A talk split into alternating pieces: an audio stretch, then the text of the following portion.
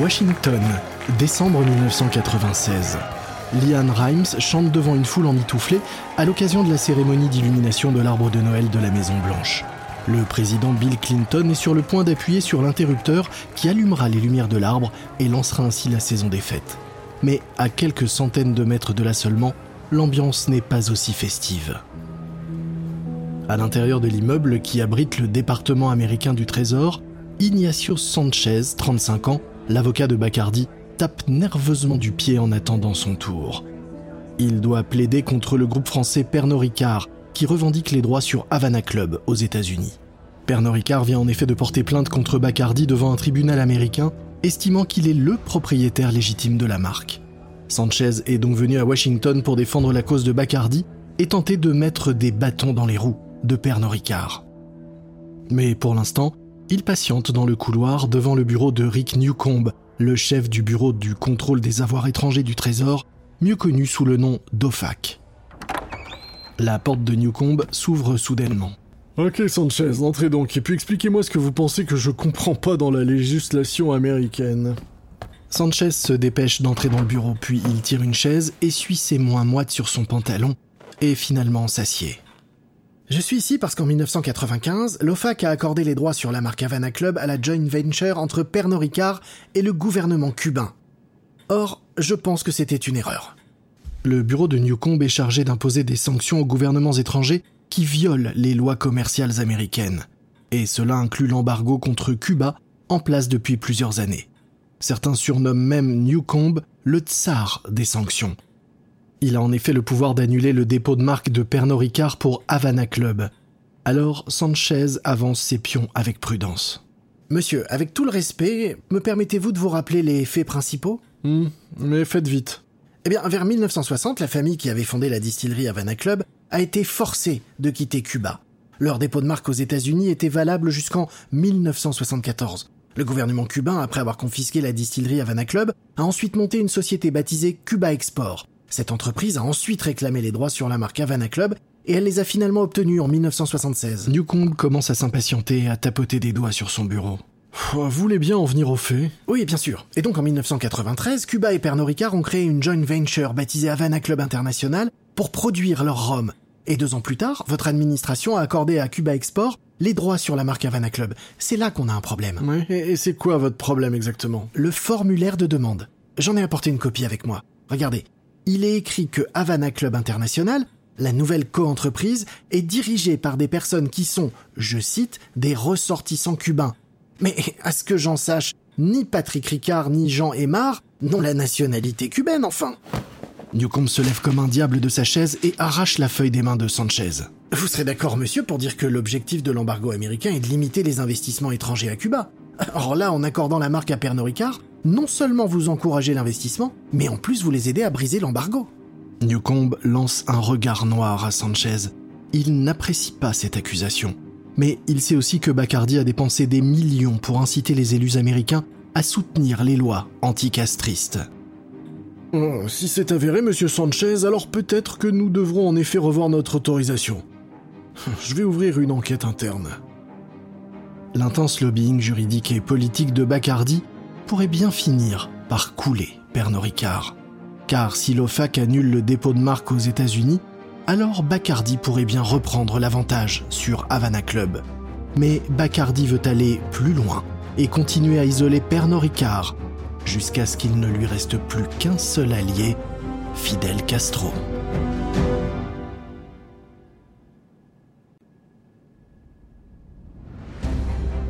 Vous écoutez Guerre de business de Wandery. Je suis Lomic Guillot.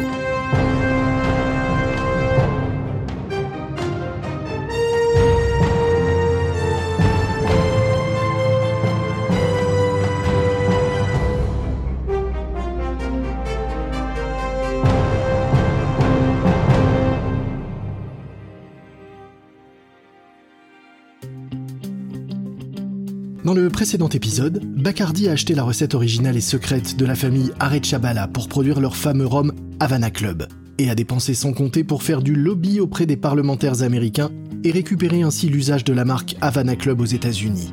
Mais Pernod Ricard et le gouvernement cubain ont riposté. La bataille juridique entre les deux géants de l'alcool ne fait donc que commencer. Des lobbyistes payés par les deux parties s'activent à Washington, mais les avocats de Pernod Ricard se préparent à sortir une botte secrète que personne n'avait vu venir. Voici le quatrième épisode, œil pour œil.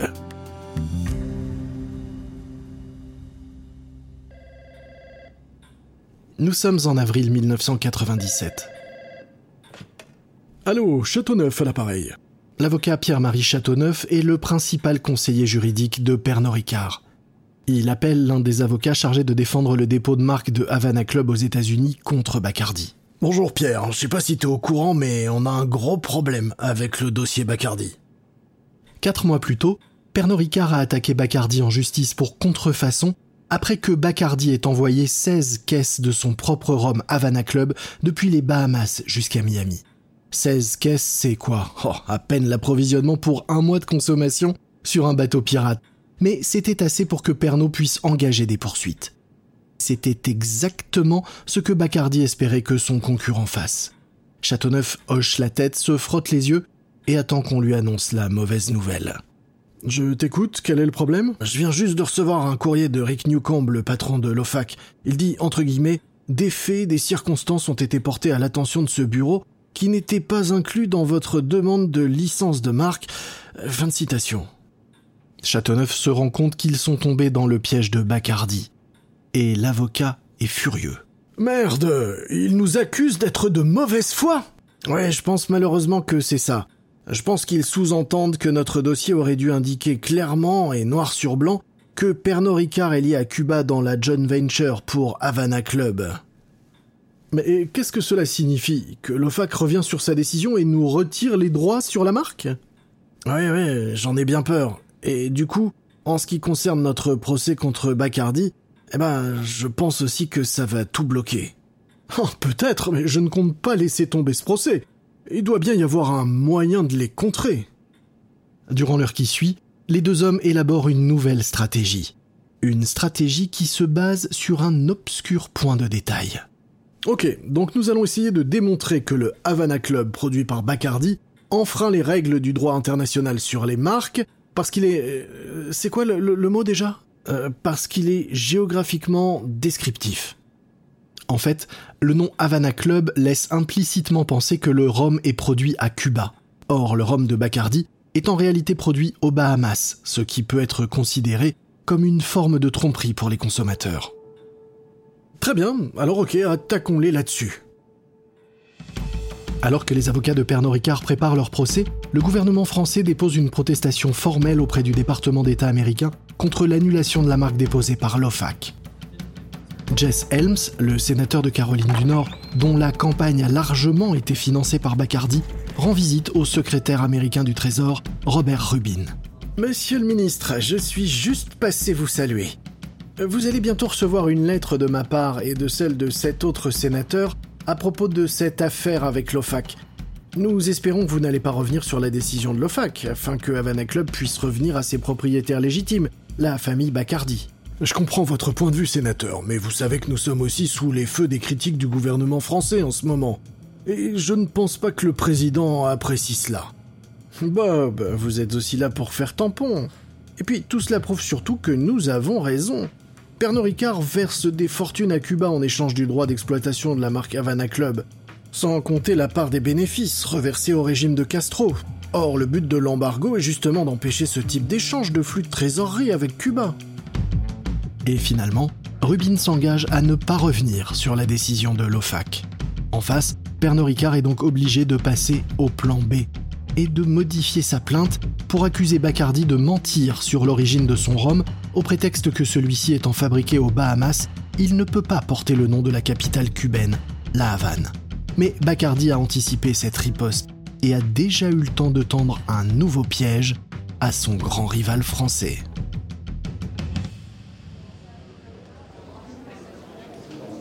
Nous sommes en mai 1998 à Washington. Une commission de la Chambre vient de se réunir pour une audience.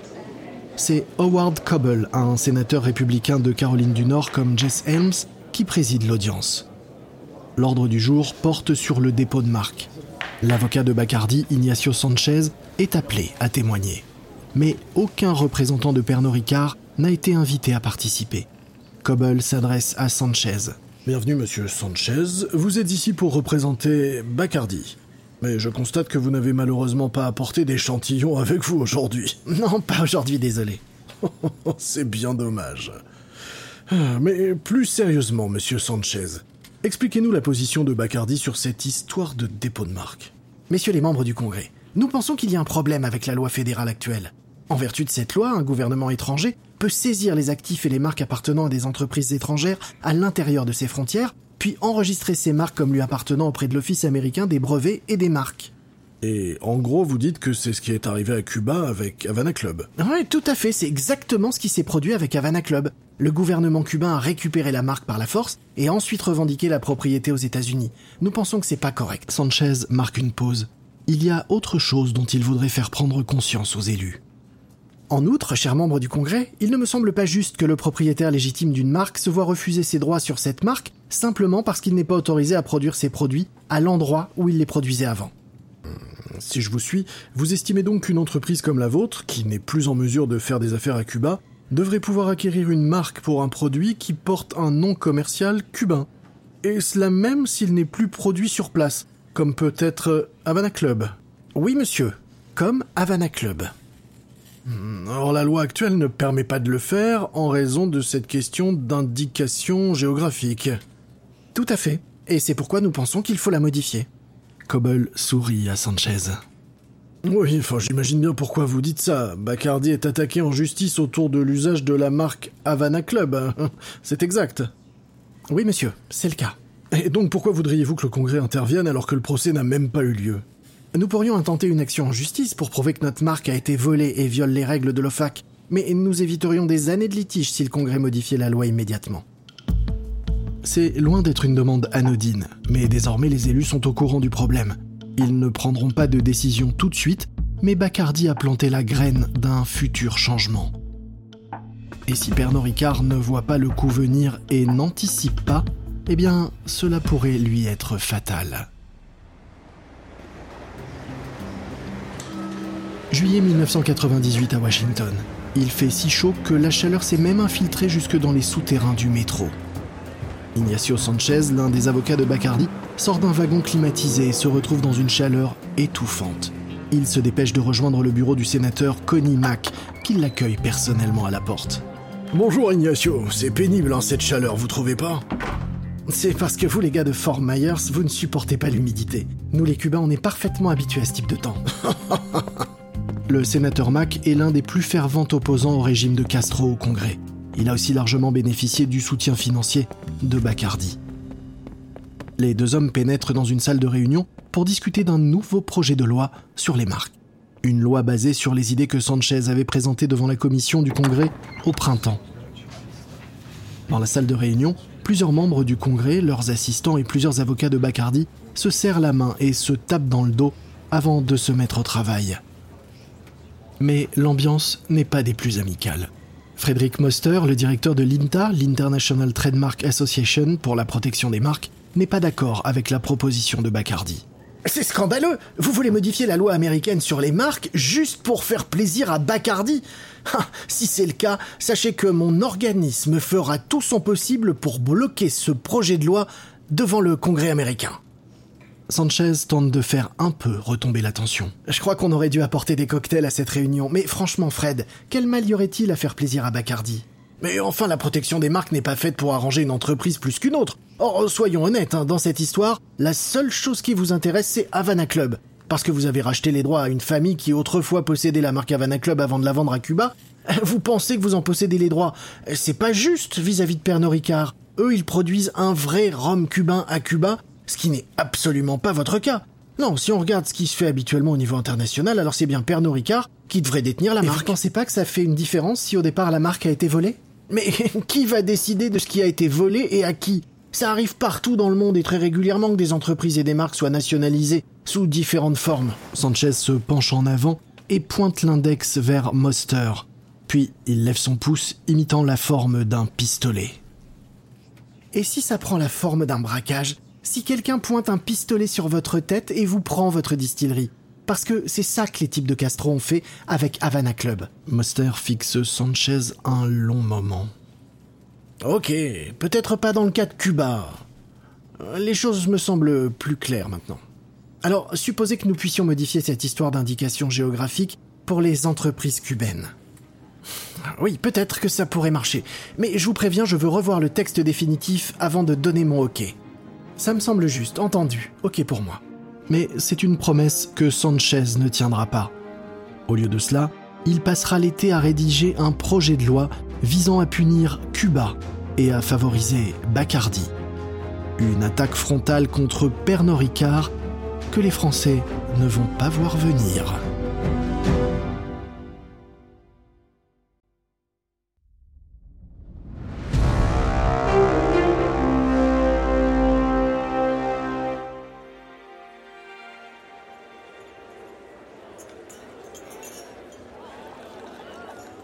Automne 1998 dans le bar d'un hôtel chic de Washington. Sanchez et l'un des plus proches assistants du sénateur Connie Mack trinquent pour fêter la fin de plusieurs mois de travail autour de leur projet de loi sur la protection des marques. Sanchez goûte une gorgée de son cocktail Old Fashioned réalisé avec un Bacardi de 8 ans, le nouveau rhum ambré de la marque. Hum, c'est vraiment délicieux et je crois qu'on l'a bien mérité. Le nouveau projet de loi est simplement intitulé Section 211. Il interdit aux tribunaux américains de reconnaître les marques qui ont été confisquées par le gouvernement cubain, à moins que le propriétaire d'origine n'y ait consenti. Si ce projet de loi est adopté, cela signifierait la fin des poursuites engagées par Pernod Ricard contre Bacardi. Pernod Ricard pourrait toujours commercialiser et vendre son Havana Club partout dans le monde, mais pas aux États-Unis, où le groupe ne posséderait plus la marque. Mais la loi doit encore être examinée par le Congrès américain et l'assistant de Connie Mack a un plan pour faciliter cette étape. Si nous passons par la procédure normale, cela pourrait prendre des mois. Il y aura des débats, des polémiques, ça va être la foire. Non, le mieux serait de faire passer cette loi dans le cadre d'un projet omnibus qu'on est sur le point de terminer. Attends, un projet omnibus C'est quoi? C'est une loi générale qui regroupe plusieurs sujets différents sans lien les uns avec les autres et qui permet au gouvernement de fonctionner. Ce gros paquet législatif fait plus de 4000 pages au total. De nombreux élus y glissent des projets auxquels ils tiennent quand ils ne veulent pas qu'on s'y intéresse de trop près. Ah, tu devrais voir ce que ça donne une fois imprimé, je te jure, ça pèse près de 20 kilos. Non, personne fera attention aux trois petites phrases qu'on va glisser dans ce magma. Washington, c'est vraiment un monde à part. En octobre, la loi Omnibus est adoptée. Mais l'assistant de Mac avait tort. Quelqu'un a bien remarqué ces trois petites phrases glissées au milieu des 4000 pages et cela provoque la stupeur chez Pernod Ricard. Dans les bureaux d'un prestigieux cabinet d'avocats new-yorkais, un avocat du nom de Charles Sims vient de recevoir un appel d'un ami du département du Trésor. Sims est l'un des avocats principaux de l'affaire Pernod Ricard contre Bacardi. Son ami vient de l'avertir de l'article 211 et du projet de loi Omnibus qui pourrait réduire à néant le dossier de Pernod Ricard. Quoi? Ils ont glissé ça dans le projet de loi de finances, sans aucun débat, sans audition, mais comment c'est possible? J'en sais rien, Chuck. Ils ont bénéficié du soutien de plusieurs élus de Floride des deux bords qui ont reçu des gros dons de Bacardi et dont beaucoup d'électeurs sont des exilés cubains très très remontés contre Castro. Merde, je vais devoir appeler Paris, tout de suite. Charles Sims appelle donc Pierre-Marie Châteauneuf pour lui annoncer la mauvaise nouvelle. Chuck, mais c'est de la folie Comment est-ce qu'ils ont pu manipuler les élus à ce point Non mais, combien de lobbyistes ils ont mis sur ce coup J'ai entendu dire qu'ils en avaient au moins 14 et sans doute plus. Ils ont dépensé des millions en lobbying, ils ont été extrêmement généreux envers les élus de Floride. Châteauneuf penche la tête en arrière et fixe le plafond de son bureau. Puis, il se reprend. Chuck, je dois passer un appel. Châteauneuf appelle donc Marc Orr, le principal lobbyiste de Pernod Ricard à Washington, pour savoir quel autre sale coup Bacardi pourrait être en train de mijoter. Marc, je ne comprends pas à quel jeu joue Bacardi. Ils ont totalement manipulé l'OFAC et le Congrès. Euh, en France, on fait pas des affaires de cette façon. Je sais vraiment pas quoi faire là. Est-ce que tu crois qu'on a encore une chance de gagner? Mais Orr n'a pas de réponse immédiate aux questions de Châteauneuf. Il tapote un crayon sur son bureau et en mordit la gomme. Allô, Marc euh, Tu es encore en ligne? Oui, oui, j'étais en train de réfléchir. Euh, je pense que derrière tout ça, c'est avant tout une longue histoire d'animosité entre la famille Bacardi et le régime cubain. Et les exilés cubains qui ont soutenu ce projet de loi ont la mémoire longue et risquent de cultiver longtemps cette rancune. Hein, il faut qu'on trouve une autre façon de régler ce problème. Je vais te dire quelque chose, Marc. Les Français aussi peuvent avoir de la mémoire. Et nous pouvons être têtus. Nous ne déposerons pas les armées, peu importe ce que Bacardi fait en face. Mais plus les semaines passent, et plus Pernod Ricard est contraint d'accepter sa défaite. Après la décision de l'OFAC de retirer la licence de la marque Havana Club et l'adoption de l'article 211, le juge n'a d'autre choix que de statuer en faveur de Bacardi dans le procès intenté par Pernod. Mais alors que tout semble perdu, un puissant allié se prépare à prendre la défense de Pernod Ricard.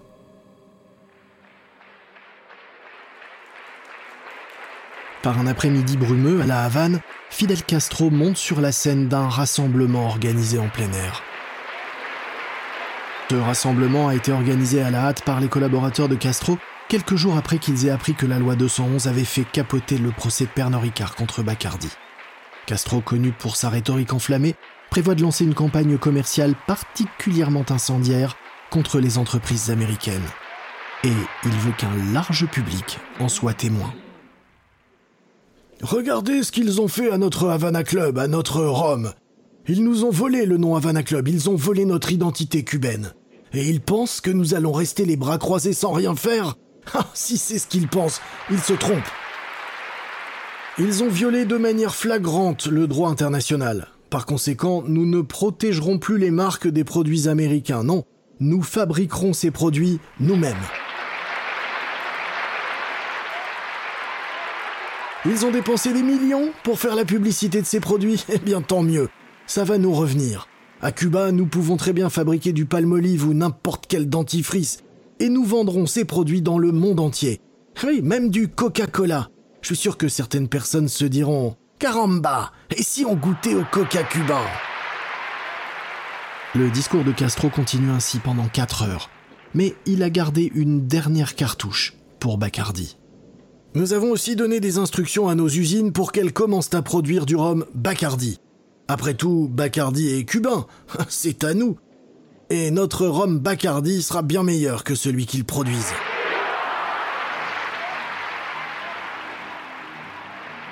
Si Castro donne vraiment suite à sa menace, alors personne ne sait où cela pourrait mener. Mais il y a aussi une autre incertitude.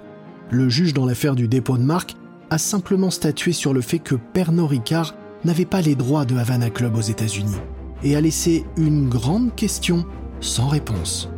Si Pernod Ricard n'a plus le droit de vendre du Havana Club aux États-Unis, alors est-ce que quelqu'un d'autre en a le droit?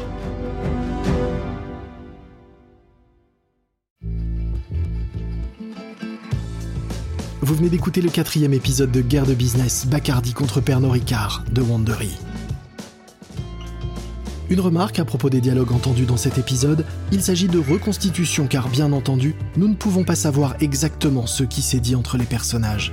Mais sachez que ces scènes se basent sur un sérieux travail de recherche et de documentation. Je suis Lomik Guillot. Ce programme a été enregistré en version originale par David Brown. Joseph Guinto est l'auteur de cet épisode. Karen Lowe est notre rédactrice en chef et productrice. Montage et production sonore, Emily Frost. Sound design par Kyle Randall. Coordination de production, Emily Kundel. Productrice associée Kate Young. Production, Dave Schilling. Nos producteurs exécutifs sont Jess Radburn, Jenny Lower Beckman et Marshall Lewy. Créés par Hernan Lopez pour Wandery.